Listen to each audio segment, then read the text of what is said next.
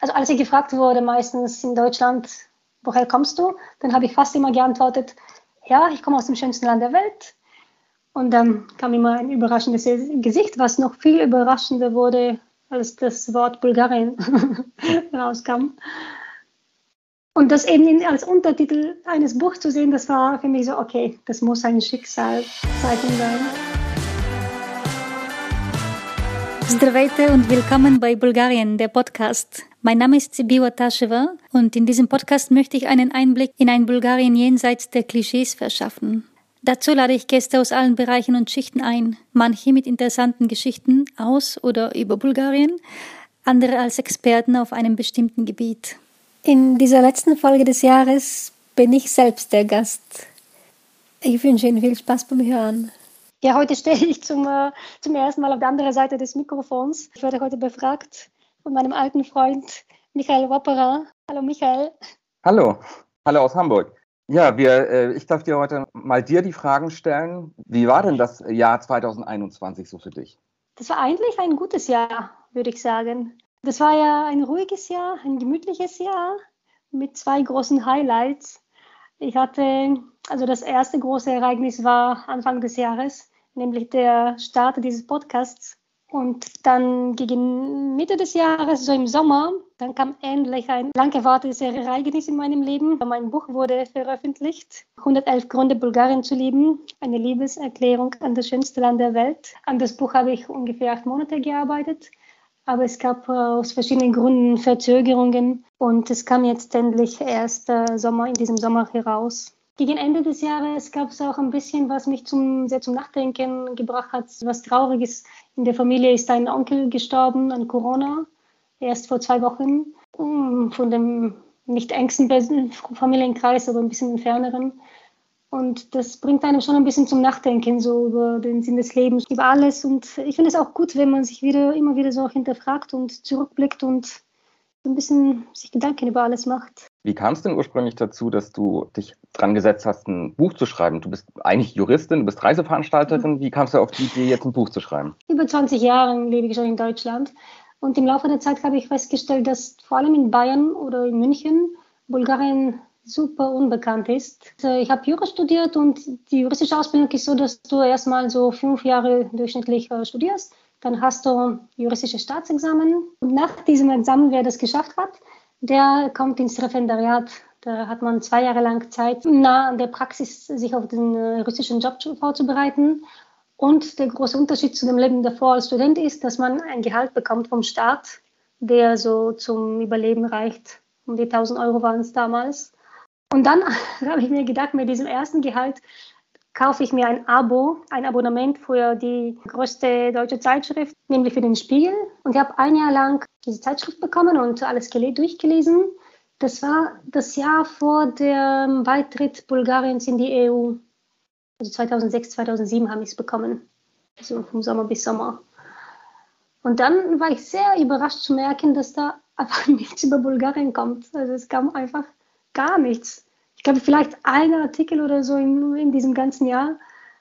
Und das war, ja, das war ein bisschen enttäuschend, muss ich sagen. Und ähm, dann verliefen weitere Jahre und ich glaube, das ist so ein bisschen im Hinterkopf immer geblieben. Und alle diese Antworten, die ich bekomme von Leuten, denen ich gesagt habe, ja, ich komme aus Bulgarien. Ach so, ja, ich weiß gar nichts über Bulgarien. Und mir ist einfach klar geworden, es ist sehr viel Wissensbedarf in München, in Bayern, in, in Deutschland. Deswegen glaube ich, ist es so langsam dieser Wunsch entstanden, den Menschen mehr über meine Heimat zu erzählen. Weil die Nachrichten, die man über Bulgarien hört, die sind sehr einseitig, finde ich. Also man hört kaum was. Und ab und zu kommen irgendwelche Nachrichten über Armuts, äh, und Bulgarien ist viel mehr als das. Also äh, ich glaube, ich habe so ein bisschen satt, diese fast bemitleidende ja, Gesichter zu sehen, wenn ich sage, ich komme aus Bulgarien, weil ich mein Land eben nicht als ein Armutsland sehe oder ich sehe einfach all die tollen Sachen, die es in Bulgarien gibt und die darüber will ich sagen und erzählen und schreiben. Und äh, deswegen habe ich angefangen, Reisen nach Bulgarien zu organisieren, damit die Leute kommen und einfach sehen, ja, es ist ein tolles Land und dann mit den Reisen dachte ich mir, ja, es gibt aber so viele Sachen, die ich gerne doch erzählen möchte. weil man das nicht sofort sieht. Und dann dachte ich, okay, ich schreibe jetzt ein Buch über Bulgarien. Ich bin deswegen nach Bulgarien gegangen für zwei Jahre. Und ähm, während dieser Zeit äh, wurde ich von einem Literaturagent angeschrieben, ob ich nicht ein Buch schreiben möchte über eine Reihe für einen deutschen Verlag. Die Reihe heißt 111 Gründe und äh, es gibt äh, Bücher über viele verschiedene Länder und die brauchten jemanden eben für Bulgarien. Und den Titel, das fand ich genau für mich gemacht. Der Titel eben diese 111 Gründe Bulgarien zu lieben und als Untertitel eine Liebeserklärung an das schönste Land der Welt. Also als ich gefragt wurde, meistens in Deutschland, woher kommst du? Dann habe ich fast immer geantwortet, ja, ich komme aus dem schönsten Land der Welt. Und dann kam immer ein überraschendes Gesicht, was noch viel überraschender wurde, als das Wort Bulgarien rauskam. Und das eben als Untertitel eines Buchs zu sehen, das war für mich so, okay, das muss ein Schicksalszeichen sein. Äh, mir hat es gefallen, dass es ein sehr positives äh, Blick auf Bulgarien ist.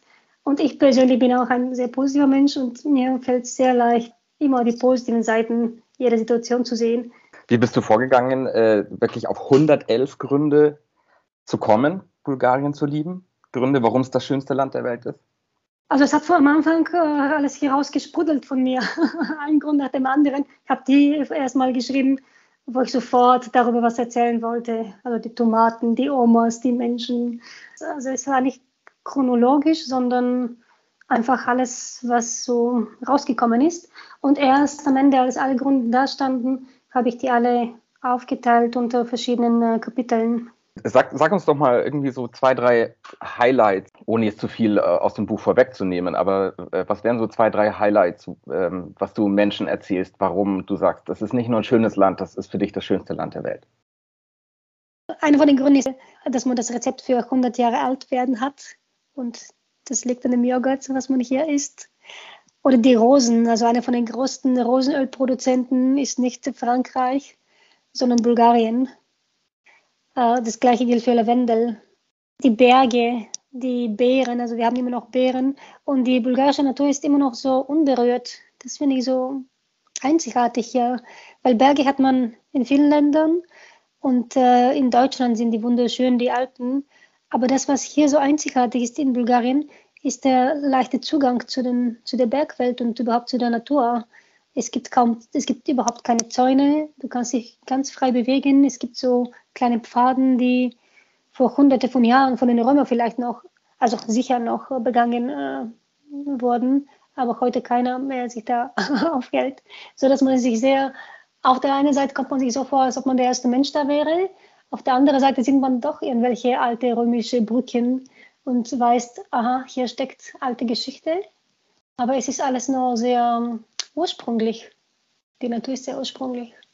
Hast du äh, persönliche Präferenz, ob du eher, eher die bulgarische Natur magst oder auch ähm, eine Großstadt wie Sofia, wo ähm, die und die dortige Großstadtkultur? Das hat sich im Laufe der Jahre verändert, glaube ich. Also früher hätte ich äh, sofort gesagt, ja, Großstadt. Ich bin ein Großstadtkind. Ich bin in Sofia groß geworden und äh, ich liebe die, die ja, Sofia, Plovdiv. Das sind meine Lieblingsstädte. Also Sofia ist, äh, ich würde sagen, äh, Plovdiv ist hübscher. Es hat äh, so ein paar richtig hübsche Viertel wie Kapana, so ein Künstlerviertel mit vielen Kneipen und Galerien. Also das ist ein Künstlerort.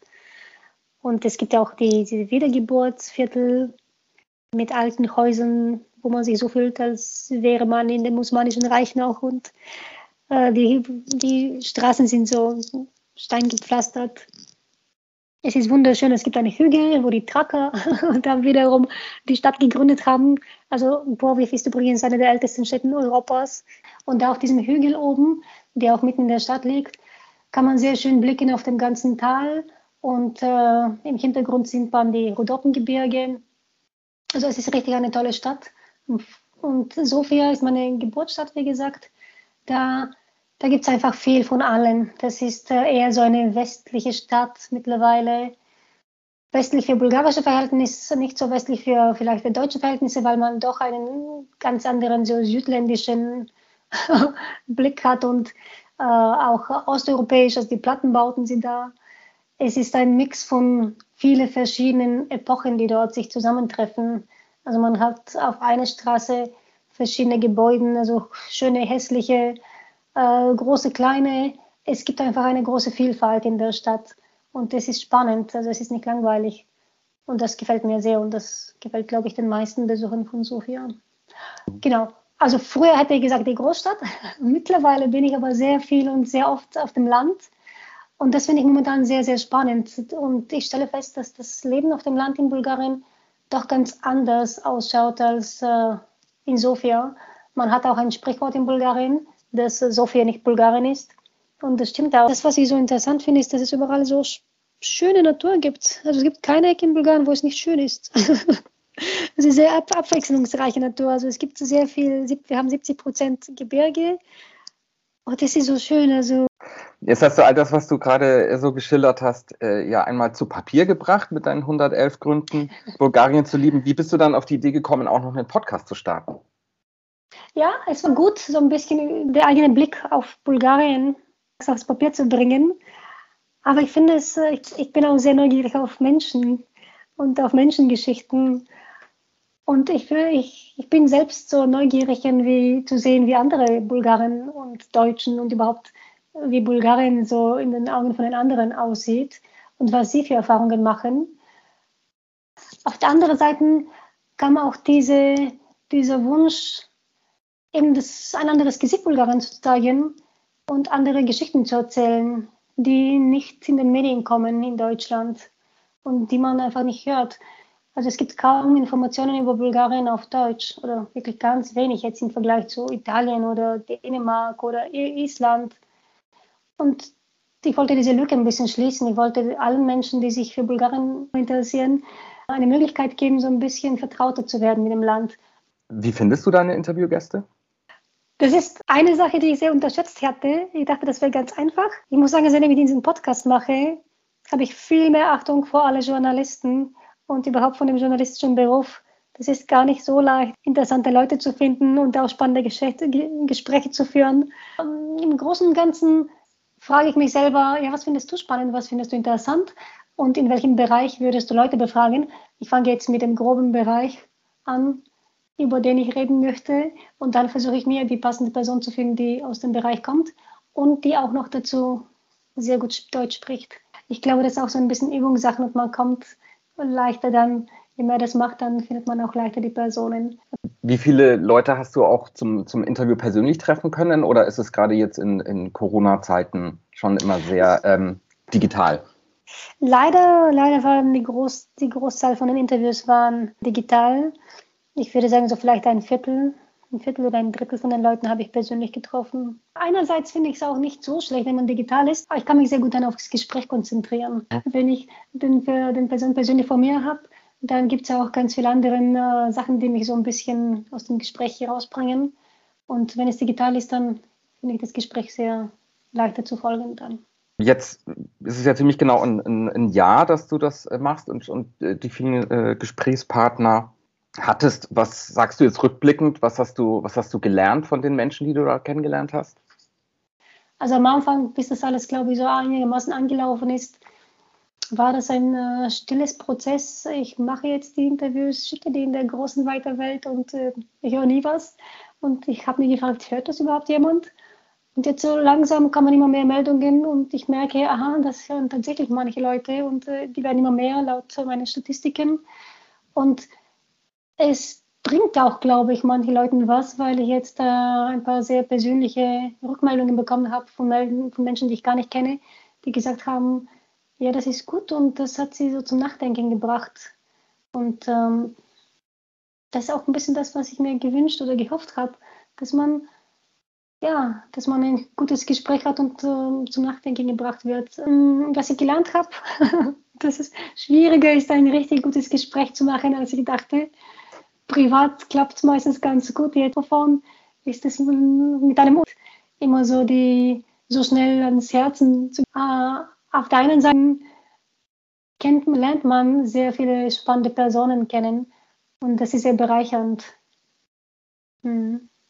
Hast du auch äh, Bulgarien nochmal anders kennengelernt dadurch? Hast du da Aspekte ja. gefunden, die du vorher selber persönlich noch gar nicht kanntest? Absolut. Also, die ich nicht kannte, vielleicht nicht unbedingt, aber Aspekte, die ich nicht so sehr wahrgenommen habe oder nicht so daran gedacht habe. Also ich habe jetzt Bulgarien, ich sehe es wirklich aus anderem Blick. Ich wünsche mir ein positives Bild von Bulgarien zu vermitteln. Auf der anderen Seite will ich aber auch ein ehrliches Bild vermitteln. Jetzt hatten wir zum Beispiel letztens ein Gespräch mit äh, jemandem, mit dem ich mich ein bisschen näher über Kommunismus unterhalten habe. Und äh, seine Familie wurde teilweise sehr benachteiligt von dem kommunistischen Regime und ist letztendlich ausgewandert, gleich nach der Wende nach Deutschland. Und das sind so Geschichten, die schwierig sind. Also das hat Bulgar Deutschland schon viel daran gearbeitet und, vielleicht äh, längst gelernt. Wir in Bulgarien haben uns mit unserer Vergangenheit noch gar nicht auseinandergesetzt. Und ich finde es auch gut, über diese Sachen zu reden, mit einem ehrlichen Blick und nicht nur das Schöne und das Positive, aber auch sich teilweise auch mit den schwierigen Themen sich auseinanderzusetzen. Das finde ich auch gut. Ähm, jetzt, wo wir hier gerade sprechen, haben wir, haben wir gerade äh, Weihnachten hinter uns und, und Neujahr steht vor der Tür. Ähm, das hast du jetzt ähm, ja, in Bulgarien verbracht. Äh, Gibt es irgendwelche typischen äh, Traditionen oder einen typischen Ablauf ähm, in, in Bulgarien, was diese Feste angeht? Oh ja, es wird alles sehr ganz streng gesehen. Und es gibt, äh, also ich finde, im Vergleich mit Deutschland, viel mehr Sachen, die so Pflicht äh, sind am Weihnachten. Am 24. Dezember kommen alle zusammen. Üblicherweise ist das die Familie, im kleinen oder großen Kreis. Und da gibt es immer eine bestimmte Anzahl von Essen, nämlich eine ungerade Zahl. Äh, es müssen sieben oder neun oder elf Gerichte sein und alle dürfen nicht, äh, dürfen kein Fleisch haben. Also es ist alles vegan, also kein Fleisch und kein Milch, überhaupt keine Tierprodukte weil man ja noch fastet bis zum Weihnachten. Also bis 25. Dezember wird gefastet. Deswegen gibt es äh, Sachen zum Essen wie, also wir hatten jetzt zu Hause zum Beispiel äh, Sauerkrautrouladen mit, gefüllt mit Reis. Äh, es gab auch noch äh, getrocknete rote Paprika, gefüllt mit, mit Weißbohnen. Was gab es noch? Es gab noch äh, ein Gericht mit Sauerkraut und Bohnen auch noch. Und dann gab es eine Suppe aus also diese Flüssigkeit, die bleibt, wenn man äh, Sauerkohl macht. Also viele Bulgaren, also ich sage nicht alle, aber unglaublich viele machen im Winter Sauerkraut. Und dann gibt es eine ganz leckere Suppe aus dieser Soße, die bleibt mit Lauch und äh, Paprika-Gewürz. Und auch ein äh, speziell für diesen Tag gemachtes Brot. Und in dem Brot gibt es eine Münze, und wer die Münze findet, der wird das ganze Jahr lang sehr gesund und reich sein. Und dieses Brot wird auch auf eine bestimmte Art und Weise verteilt. Also das macht der Älteste grundsätzlich in der Familie. Das erste Stück, das bleibt auf die Seite, das bleibt für das Haus. Das andere, was interessant ist, der Tisch wird nicht weg aufgeräumt. Das Essen bleibt über Nacht auf dem Tisch. Der Hintergedanke ist, dass die verstorbenen Familienmitglieder in der Nacht kommen und äh, was davon, davon essen und das, äh, das ganze Essen und das ganze Glück aus dem Haus nicht über Nacht wegkommt. Schon ein bisschen anders als in Deutschland, oder? Ja, das äh, sind echt ganz, ganz, ganz besondere äh, Traditionen, wie du das beschreibst. Und ich finde es auch ganz lustig, dass man das überall, also alle Bulgaren, egal wo sie sich auf der Welt befinden, jetzt ob sie, ich habe von einer Freundin aus Australien, aus Melbourne, im Hochsommer werden genau die gleichen Sachen gegessen. Also es gibt kein Fleisch am Heiligen Abend, auf gar keinen Fall, kein Milch, kein Joghurt.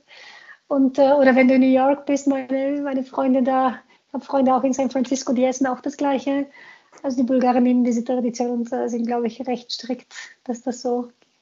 Eine Freundin von mir, die ist äh, mit, ähm, in Österreich verheiratet und die ganze österreichische Familie hat jetzt über Weihnachten, am Heiligen Abend gab es Schnitzel mit Pommes.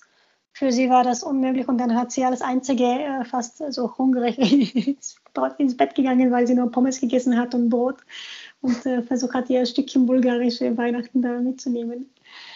Ja. Hast du das auch ähm, damals äh, mit nach Deutschland genommen? Ähm, und ja, nämlich, ich war kein einziges Mal in Deutschland am Weihnachten. Mir war es mir war's dermaßen heilig, äh, Weihnachten mit der Familie zu verbringen, weil ich eigentlich, äh, also ich war wirklich noch nie am Weihnachten in, in Deutschland. Und dieses Jahr bin ich eben auch gerade in Bulgarien. Wenn du jetzt ähm, nach, nach den vielen Jahren, wo du ja dann zwar zu Weihnachten immer in Bulgarien warst, aber ja immer eher zu Besuch. Ähm, wenn du jetzt mal so vergleichst, zuletzt hattest du in den 90er Jahren ähm, fest in Bulgarien gelebt und jetzt nach, nach langer Zeit ähm, wieder. Ähm, wie, wie hat sich das Land verändert, seit du zuletzt ähm, wirklich äh, heimisch dort warst? Es hat sich schon verändert. Es hat sich schon viel verändert. Das, was mich überrascht hat, war, dass alles viel internationaler geworden ist. Damit habe ich nicht so ganz gerechnet. Also damals, in den, ich bin 99 nach Deutschland gegangen, da war das die absolute Ausnahme, dass jemand in Deutsch, in, im, Ausland lebt oder studiert. Ich war von der ersten Welle bulgarische Studenten, die in Deutschland äh, studieren. Heute ist es mittlerweile absolut ganz und gäbe, gang und gäbe. Und vor allem in kleineren Ortschaften in all den Städten, außer jetzt die Großstädten Sofia, Plovdiv, Varna, Burgas, da gibt es so viele Leute, die im Ausland leben und es gibt so viele leere Wohnungen, was ein bisschen traurig ist. Also ständig, jeder kennt jeden, der jetzt gestern zum Beispiel ist unsere Wasserleitung kaputt gegangen. Dann hieß es ja, der, der das macht, der ist jetzt gerade auf Fahrten in Dänemark mit einem, der fährt Lastwagen und ist jetzt auf Fahrt Dänemark und Schweden. Und es gibt einfach sehr, sehr viele Leute, die nicht mehr da sind. Das war in den 90ern noch nicht so, so stark so, weil damals die Bulgaren auch noch nie in die EU reisen durften, so frei. Das hat sich sehr geändert. Und äh, das hat sich für Bulgarien selbst ein bisschen negativ geändert. Also die Leute fehlen hier einfach, diese gut qualifizierte Leute, die, oh, die fehlen. Das ist äh, ja eine negative Entwicklung. Positiv hat sich verändert, dass man als EU-Land viel, viel finanzielle Unterstützung von der EU bekommen hat. Es gibt äh, sehr viele Häuser, die saniert sind.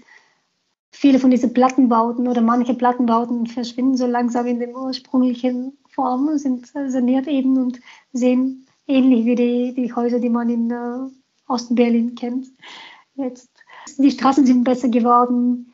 Also Sofia ist wirklich sehr international geworden. Es, es gibt sehr viele schöne Restaurants, es ist ein bisschen ähnlicher geworden wie Deutschland, finde ich, in vielen Hinsichten, jetzt was so Großstädte angeht. Ja, eine positive Entwicklung ist, dass vieles aber auch so geblieben ist wie früher auf dem Land. Diese, die Menschen sind genauso wie früher. Das ist alles so herzlich und die sind noch sehr liebevoll und sehr aufmerksam. Äh, es ist der überhaupt nicht touristisch überlaufen. Es ist alles so ein bisschen wie ein kleiner, also eine Insel der in Europa, der von Touristen noch nicht entdeckt wurde, wo man sich als äh, Fremder noch sehr besonders fühlt und wo die Leute und so auch, ähm, ja, die Leute gehen mit einem so um, also die wollen immer, die Bulgaren wollen immer einem das schönste Land zeigen von ihrem eigenen Land und deswegen sind die auch sehr, die sind auch nicht gewöhnt, Ausländer zu Hause in Bulgarien zu haben. Wie ging es dir als, als Rückkehrerin, wenn du ähm, Menschen in, in, Bulgarien begegnet bist? Hattest du das Gefühl, die Leute merken dir irgendwo an, dass du ähm, lange Zeit in, in, in Deutschland warst? Hat sich deine, dein Bulgarisch ja. verändert? ist deine Art dann so weit von Deutschland geprägt, dass die Menschen merken, ähm, die, die ähm, war lange nicht hier zu Hause? Ja, ich glaube, ich habe mich tatsächlich geändert ich glaube auch die Art und Weise, wie ich mich anziehe zum Beispiel oder wie ich mich benehme oder wie ich überrascht einfach staune über Sachen, die für die Bulgaren ganz, ganz normal sind. Ja, es war doch äh, mit Sicherheit auch eine, eine gute Grundlage, so viele, ähm, wie gesagt, 111 Gründe zu finden, wenn du diesen neugierigen und staunenden Blick hast, den du vielleicht nicht im gleichen Maße hättest, wenn du die letzten 20 Jahre dort gewesen wärst. Das war wahrscheinlich auch, das hat es erst möglich gemacht, so ein Buch zu schreiben, weil man eben einen anderen Blick auf die Sachen hat. Da hast du recht. Ja. Ja, und jetzt äh, in, in Kürze äh, startest du in, in ein neues Jahr, ein Jahr zwei dieses Podcasts. Ähm, was, was sind deine Erwartungen und, und Hoffnungen und Wünsche fürs Jahr 2022? Ich hoffe, also eigentlich, insgesamt hoffe ich, dass ich noch mehr erreiche und dass noch mehr Leute diesen Podcast spannend und interessant finden. Äh, das ist erstmal natürlich überhaupt ein, dass ich spannende und interessante Gesprächspartner habe und dass es mir gelingt, die guten Fragen zu stellen, sodass es, dass es schön und interessant zum Hören ist. Ich wünsche mir so längerfristig, hoffe ich, dass, äh, dass ich dazu beitragen kann, Bulgarien etwas bekannter in dem deutschsprachigen Raum zu machen, als ein schönes Land. vielleicht, äh, ja, vielleicht würden nicht alle sofort sagen, ja, das ist das schönste Land der Welt, aber so ein bisschen die Neugier zu erwecken und das Land in, zu zeigen als ein schönes Land. Und wie, wie sind die Aussichten? Wie viel, wie viel Zeit wirst du im, im Jahr 2022 voraussichtlich in Bulgarien verbringen und wie viel Zeit in Deutschland, deiner anderen Heimat? Ja, also ich bin weiter nach wie vor tatsächlich zwischen den beiden Ländern. Ich lebe einen Teil des Jahres in Bulgarien, den äh, etwas größeren Teil des Jahres in äh, Deutschland. Und ähm, also jetzt werden wir die, jetzt über den, die, die, die Wintermonate wahrscheinlich öfters in Bulgarien sein, weil wir hier familiäre Verpflichtungen haben. Und äh, im Sommer ist es dann eher hin und her. Ich finde es momentan sehr spannend, so die beiden Leben zu haben, also die beiden Seiten zu haben, in Deutschland zu sein und in Bulgarien zu sein. Gibt es bestimmte Jahreszeiten, die hier oder dort äh, besonders schön sind? Hast du da äh, Präferenzen, äh, zu welcher Zeit du lieber in Deutschland bist und zu welcher Zeit lieber in Bulgarien? Also grundsätzlich ist das Bulgarien definitiv das sonnigere Land. Also hier hat man viel mehr Sonne das ganze Jahr lang. Aber es gibt Monate, so im November, da ist es auch hier recht bewölkt. Aber da es in Deutschland äh, nur im Sommer viel mehr Sonne gibt, äh, ziehe ich es eigentlich fast vor, im Sommer einen Teil im Sommer zu verbringen, weil es so schön ist. Also ich mag die Biergärten in München so gerne und den englischen Garten. Und das, äh, das finde ich toll.